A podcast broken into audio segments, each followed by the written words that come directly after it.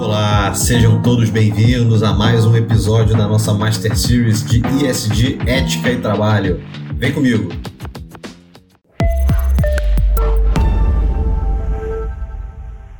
Meus queridos, eu queria falar para vocês nesse episódio de um tema que é muito discutido nos dias de hoje no ambiente empresarial e que realmente não dá para a gente falar de ISD, principalmente desse lado social, né, o S do ISD, sem abordar esse assunto, que é o tema da diversidade.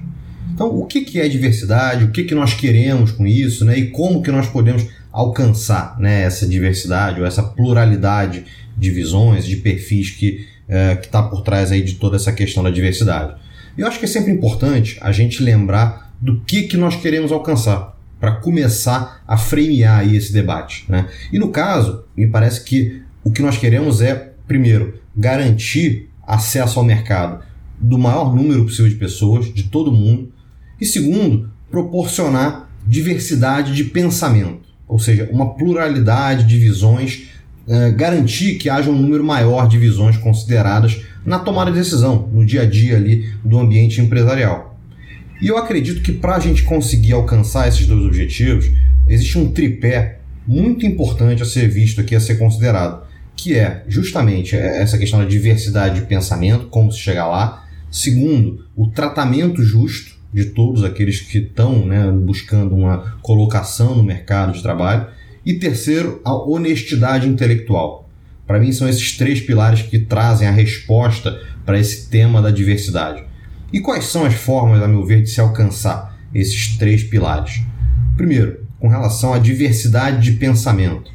Né? Na minha visão, os processos de recrutamento, o dia a dia do, do, da, da, das áreas de pessoas de todas as empresas, deveria ser muito voltado para capturar alguns aspectos comportamentais, visões de mundo e buscar perfis complementares na composição das suas equipes.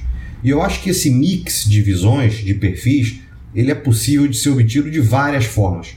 Não com a, necessariamente com a priorização como proxy de, de alguns grupos pré-determinados, mas sim com uma composição personalizada, com um bom entendimento das motivações de cada pessoa e da pessoa humana, da personalidade humana em si. E aí é importante frisar que todo gestor, todo analista de RH é, antes de mais nada, um analista de pessoas ele precisa saber entender as motivações das pessoas, compreender as personalidades, os incentivos e por aí vai. Então, eu recomendo fortemente que esses, eh, esses profissionais busquem estudar as camadas da personalidade, os temperamentos humanos, as motivações da pessoa humana, como fomentar o desenvolvimento das virtudes, porque tudo isso faz parte direta do, diretamente do seu trabalho. E, e, se eu tivesse que resumir o trabalho do gestor de RH, do analista de pessoas, na verdade, é o de analisar e desenvolver pessoas. Então, para mim, essa é a melhor forma de, de, você realmente alcançar a diversidade de pensamento. Você trabalhar realmente com uma composição personalizada e com esse olhar comportamental, com esse olhar né, é, realmente psicológico e até mesmo antropológico das pessoas. Então, o segundo ponto, que é o ponto tratamento justo, que é fundamental também, a meu ver, ele vai na seguinte linha. Eu acho que existem definitivamente características que a priori não deveriam ser consideradas como fator seletivo para boa parte das vagas.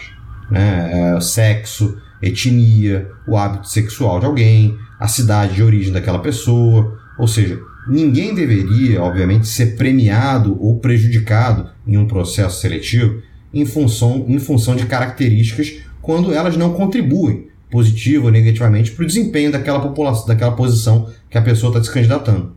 Mas notem bem, por outro lado, pode haver sim situações em que algumas dessas características, aí a posteriori, venham a ser consideradas como positivas ou negativas né, para a contratação, para a seleção para um determinado trabalho. Vou dar alguns exemplos aqui. Numa campanha para o público feminino, algum produto estético, por exemplo, cosmético, naturalmente a empresa contratante tende a preferir uma mulher para dialogar com aquele público.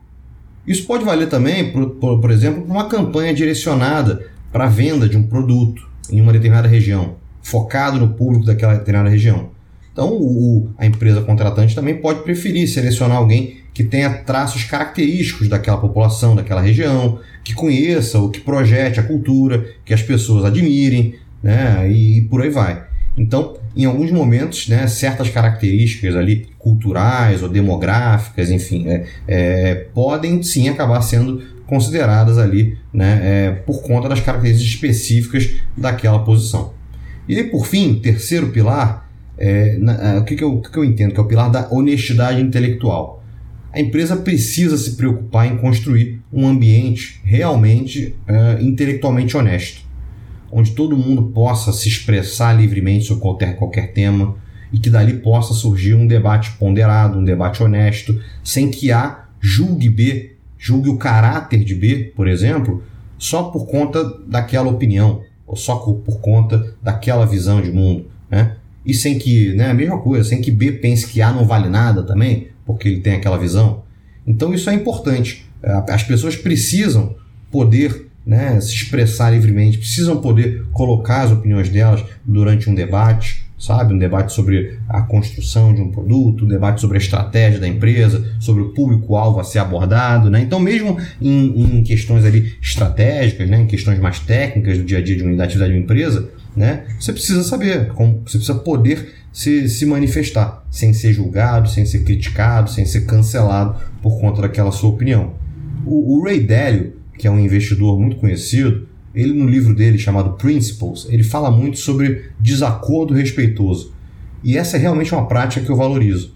Eu entendo que a divergência, o debate sobre um tema numa reunião, não é algo ruim por si só. Na verdade, isso é fundamental dentro do processo de busca da verdade. As ideias elas são confrontadas, os argumentos eles, é, eles vão edificando uma história, uma tese, até que se chega a uma conclusão. E às vezes nem é só a opinião de A que prevalece. Juntos, os dois vão construindo aquela conclusão, aquele storytelling.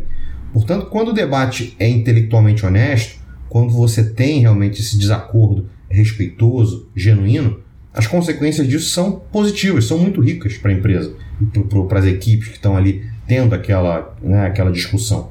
Então, as pessoas precisam poder receber feedbacks, críticas, questionamentos e não podem levar isso para o lado pessoal. Isso é até mesmo uma certa falta de humildade. É como se, quando você recebe uma crítica ao seu trabalho e você leva aquilo para o pessoal, você acha que aquela pessoa está fazendo ali para que aquilo para te ferir ou para te menosprezar, a verdade é que é como se o seu trabalho fosse tão bom que não pudesse receber críticas, que as pessoas deveriam simplesmente aplaudir. E claro que não pode ser assim. Então, pessoal, resumindo é isso: diversidade de pensamento, tratamento justo e honestidade intelectual. Esses são, a meu ver, os três pilares para que a gente consiga realmente ter uma pluralidade de visões e que essas visões possam ser livremente expressadas dentro de uma empresa. Com isso, nós conseguimos, me parece, alcançar os objetivos que toda empresa realmente deve almejar nesse assunto. Então, pluralidade de visões, justiça e solidariedade na contratação de seus colaboradores e discussões de alto nível, discussões honestas que levem a um resultado final ótimo. Muito bem, então era isso, pessoal. Vejo vocês no próximo episódio. Até breve.